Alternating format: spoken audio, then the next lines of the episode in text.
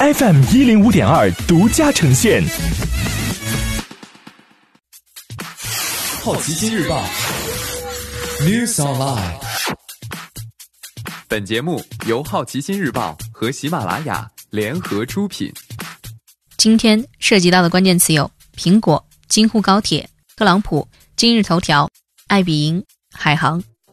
苹果发布新 iPhone SE，开始卖性价比。周三晚间，苹果在官网更新了新手机 iPhone SE，这就是换上新处理器的 iPhone 八。除了处理器以外，新 iPhone SE 和 iPhone 八唯一的功能差别是视频拍摄支持 4K 六 FPS，之前是 4K 三 FPS，也就是处理器提升的结果。上一代设计搭配新处理器，iPhone SE 的产品策略没有变，定价也没有变，三千两百九十九元。二零一六年的第一代 SE 是三千两百八。八十八元。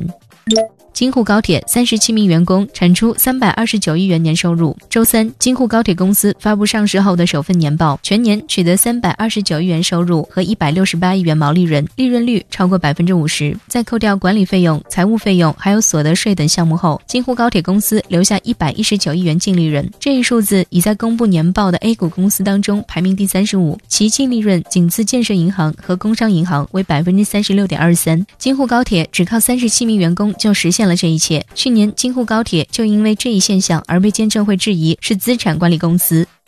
比尔盖茨增加新冠疫情救助资金一点五亿美元，称特朗普暂停世卫会费没有道理。增加后，盖茨梅琳达基金会为新冠疫情提供的资金达到二点五亿美元。今天你不能错过的其他新闻有：今日头条的股市行情应用海豚股票上线交易功能；爱彼迎又融了十亿美元。海航宣布债务本息递延支付议案或通过，延一年。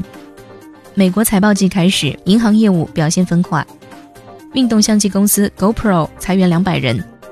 以上就是今天好奇心日报 New Sunlight 的全部内容。也欢迎你把刚才的收获告诉周围的朋友。好奇心日报 App 高颜值新闻媒体，让好奇驱动你的世界。